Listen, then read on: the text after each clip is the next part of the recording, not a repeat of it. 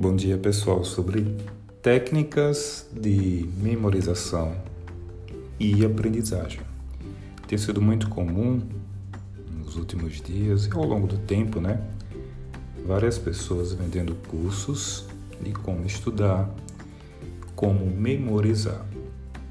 Ah, é importante destacar que alguns experimentos dessa área são feitos em condições que dificilmente vão se reproduzir no nosso cotidiano.